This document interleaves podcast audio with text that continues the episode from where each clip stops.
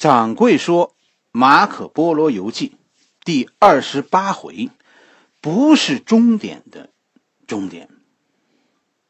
上一回是吧？咱们说到女儿国，从女儿国再往前走，咱们讲了就是基督教的世界。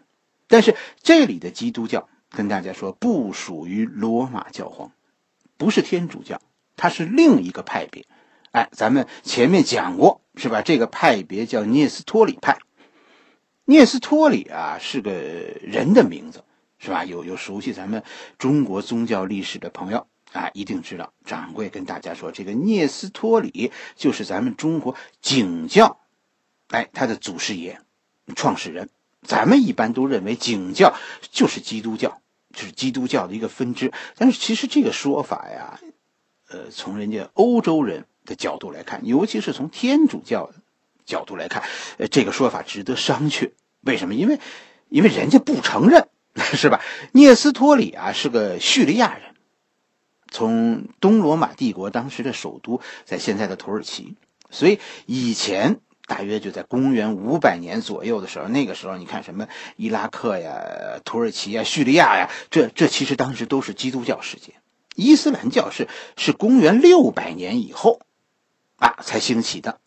最早，聂斯托里派是基督教的一个学派，他们也拜上帝，但是，但是这个聂斯托里派他们不拜圣母，他们认为圣母啊，咱们说难听点啊，他们他们的这个观点很极端，他们认为圣母仅仅是一个是一个媒介，是一个工具，仅仅说说他就是一个普通的凡人，他生下了耶稣而已，他自己并没有什么。那这就是聂斯托里派的观点之一。后来他的学说遭到罗马教廷遭到遭到这个天主教廷的贬斥，啊，贬斥他为异端邪说。聂斯聂斯托里派啊，就遭到排挤。最后这个人呃死在了埃及。但是他的学说最后在非拉丁语系中得到了很大的流传。所以你看，在马可波罗笔下，虽然这里已经是基督教的世界了，但是你看马可波罗啊，没有没有一点说到家了的感觉。马可波罗是天主教徒，这里虽然也拜上帝，但是嗯，他们和马可波罗的信仰是有区别的啊。这只有同行之间才是赤裸裸的仇恨，越是基督教之间仇恨越深。所以你看，在写这个写完女儿国是吧？前往那个叫叫苏克伊拉苏克伊拉岛的时候，马可波罗写了这里的巫师，啊，就是在在涅斯托里派这个这个基督教管理下的巫师，而且呢，写完以后还说还说什么呢？还有他还说还这里啊还有其他的巫术，但是我不说了，因为这些事儿不宜在本书中记录。为什么？因为。马可波罗认为，他这个写书以后要在天主教的世界当中流传的。天主教是禁止巫术的，任何巫术在天主教都会被施以火刑。马可波罗说：“说这里的巫师能干嘛呢？他能控制天气。但是其实，其实大家应该知道。”是吧？这个这跟咱们上一次说说说那个婆罗门能能控制一种鱼，让它白天不出来，是是一个道理。这这是一种很正常的自然现象。你就阿拉伯海的北部，是吧？呃，你它受到洋流和季风的影响，就这个区域本身它就它气候就多变，一天三变那是很正常的。说巫师做法让你今天遇到风暴，其实他不做法你也得遇见风暴。是吧？这就跟跟那个，跟那个咱们前面讲的那个那个婆罗门，他他念不念咒，那个鱼都是白天不出来，晚上出来的。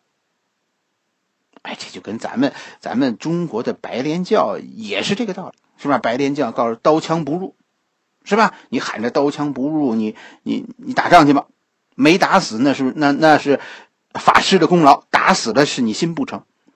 大体上这都是这么回事。下一站。是吧？马可波罗写的下一站就是马达加斯加岛和这个叫做叫做圣提巴岛、圣提巴尔岛。这让掌柜其实其实非常困惑，是吧？因为不知道马可波罗说的这个岛在哪儿，没找着。肯定的说，现在有马达加斯加岛，但但马可波罗说的这个肯定不是南半球，就是非洲边上的那个那个马达加斯加，肯定不是，是吧？马可波罗说呢，说这个马达加斯加这儿啊，大象很多，而且这儿的人呢吃骆驼肉，还有还这里还有巨大的野猪。啊，这野猪有多大呢？所以说，一颗牙齿重十四磅，一磅差不多就是一斤一市斤，零点九斤，一磅是零点九斤，是吧？十四磅那就是差不多七公斤，啊，六公斤七公斤，一颗牙重六公斤七公斤。你说，你说这个，啊，这个这个野猪啊，它它得多大个不但这儿的野猪大，这儿的人类也是巨人啊，身材高大，非常凶恶。是吧？黑皮肤、卷毛，他们好斗，经常呢就是骑着大象和和骆驼战斗啊！而且他说，这个战斗前还得给大象灌酒，是吧？让这大象更加勇敢。一般都认为，马可波罗大体上啊，后面的行程是从是从现在的霍尔木兹海峡北部的阿巴斯港登陆的，是吧？阿巴斯港就是就是马可波罗说的阿巴斯州。但是，其实我提醒大家，大家注意看，马可波罗说的阿巴斯州远比现在的阿巴斯港范围要大很多。为什么这么说？后面这是有问题的。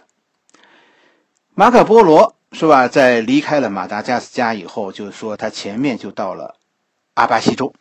阿巴西州，阿巴西州应该是指那一带，就是马可波罗说这儿这一带，整个这个阿巴西州都是属于中印度。啊，而他说呢，说的下一个地名，大家注意，叫阿丹州。咱们现在管阿丹州就是指阿拉伯半岛。实际上，大家看整个霍尔木兹海峡这边，霍尔木兹的海峡的呃东边是伊朗，是吧？西边就是就是马可波罗说的阿巴西州，就是现在的沙特阿联酋阿曼。当时这一整个这个地区被称为阿丹，就是他说的阿丹州，就是这边马霍尔木兹海峡的这边是阿巴西州，这边是阿丹州。咱们现在以前的说法一般都认为马可波罗在这儿拐进了霍尔木兹海峡，然后呢，在在伊朗，在伊朗这个阿巴斯港登陆，但是其实。这个地方，掌柜认为说错了。一会儿咱们咱们再说。马可波罗说呢，说这个阿丹和阿巴斯这两个地方，他们处于一种相互仇杀的状态。他还写了阿巴西对阿丹的一次一次复仇，甚至写了这里的人呢，为了表明自己的信仰，是吧？就是说，呃，为了表明自己信仰，因为这个这个阿拉伯半岛这是信伊斯兰教的。为了表明自己的信仰，这里的人极端到什么程度？极端到在自己的脸上刻字，啊，以表示和敌人不共戴天。啊，现在你看，现在马可波罗说，这这就是现在的伊朗人和沙特，是吧？伊朗人和沙特到现在也是死敌，不管他们信什么，反正这两拨人的仇恨是一样的。马可波罗说，说那个时候是是伊朗这边是信基督教的。是吧？仇杀的对象呢是是信伊斯兰教的沙特。现在呢，他们伊朗和沙特同为穆斯林兄弟了，是什叶派和逊尼派，是吧？哎呀，这个这个仇恨其实比比那会儿更大。就整个这个地区，其实历史没法看，恩恩怨怨，看着都闹心，是吧？从马可波罗这里，你一看，这这不是今天的仇恨，这这是没结没完的仇恨。跟大家说。现在大家从网上你要搜马可波罗游记的地图，是吧？还有很多，其其实有有些纸质的书上也是有配图的，就关于马可波罗游记的路线。跟大家说，这一段最后这一段是不对的。马可波罗确实提到了阿巴西，但是并没有说在阿巴斯港登陆。而马可波罗是说的很明确的，马可波罗是从阿丹登陆的，并且从阿丹用骆驼驮着货物路行，从路上走了三十日，最后到达开罗，然后经过运河到达亚历山大港，从亚历山大港回国。他说的，大家注意啊，马可波罗在这儿说的运河不是现在的苏伊士运河，而是指尼罗河。那个时候，苏伊苏伊士运河还没修呢，是吧？就是地中海和红海那个时候虽然近在咫尺，但是但是不通的。苏伊士运河是到一八六九年才通的。这个苏伊士运河的兴修还和列强对对中国的贸易有很大关系呢。其实掌柜心里啊，也也在犯嘀咕，就说我我其实没有 确切的证据，因为因为阿拉伯的那段历史，掌柜也是呃只知道一些跟跟中国相关的内容，并没有仔细研究过。我心里头认为的马可波罗的路线呢，是是沿着，肯定他说他是沿着波斯了波斯湾，霍尔木兹海峡波斯湾他走回来的。他说的阿丁就是现在的阿曼，和和一般的你现在能看到的和书里的地图不一样。他不是走的波斯湾伊朗这边，他走的是波斯湾的另一边。他是从阿曼上岸，然后沿着波斯湾向西北方向走到开罗，再从开罗到亚历山大，哎，这就到了地中海。一般书上的地地图都是他是从伊朗登陆。然后穿过整个阿拉伯世界，沿着来路，啊，又又绕了一个大圈去伊朗的，去埃及的。掌柜认为啊，这个这个这个地儿啊，以前的地图是错的，出错的原因就是马可波罗在传记的最后几章写了几个分裂的蒙古国家的事情。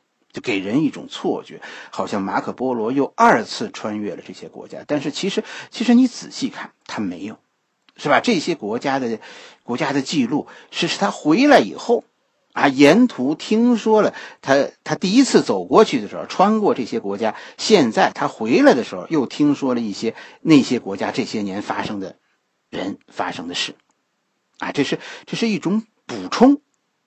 掌柜这样说。说他走的是波斯湾的阿拉伯这一侧是有证据的，因为随后在马可波罗提到的几个地名里，你比如他提到了艾什尔城，哎，其实大家都不知道这艾什尔城在哪，掌柜也不知道。其实你去查资料吧，资料里也都没有，因为具体阿丹在哪儿，我们都都不确定。马可波罗说这个阿丹边上的阿舍，你哪儿找去？但是他提到的下一个城城市叫祖法尔。这个祖法尔，我们知道这个城市，我告诉大家，在阿曼，现在还在，在阿曼和沙特的边境，这个这儿有一个城市，就叫祖法尔。你看，经过祖法尔，下一站，马可波罗说到了哪儿？到了，到了哈拉图。哈拉图，马可波罗说说说，它属于呼里摩斯。呼里摩斯，你就看这发音，它就是霍尔木兹。而且书中的那个意思就是哈拉图是是霍尔木斯海湾的尽头，那你看这个哈拉图应该就是现在在现在的巴士拉附近，是吧？从从哈拉图，马可波罗这里有一句话：以后的路就和我来的时候已经讲过了。哎，所以很多人就认为啊，他他他从这儿又是奔了伊朗了，从伊朗又又绕到了，是吧？小亚美尼亚。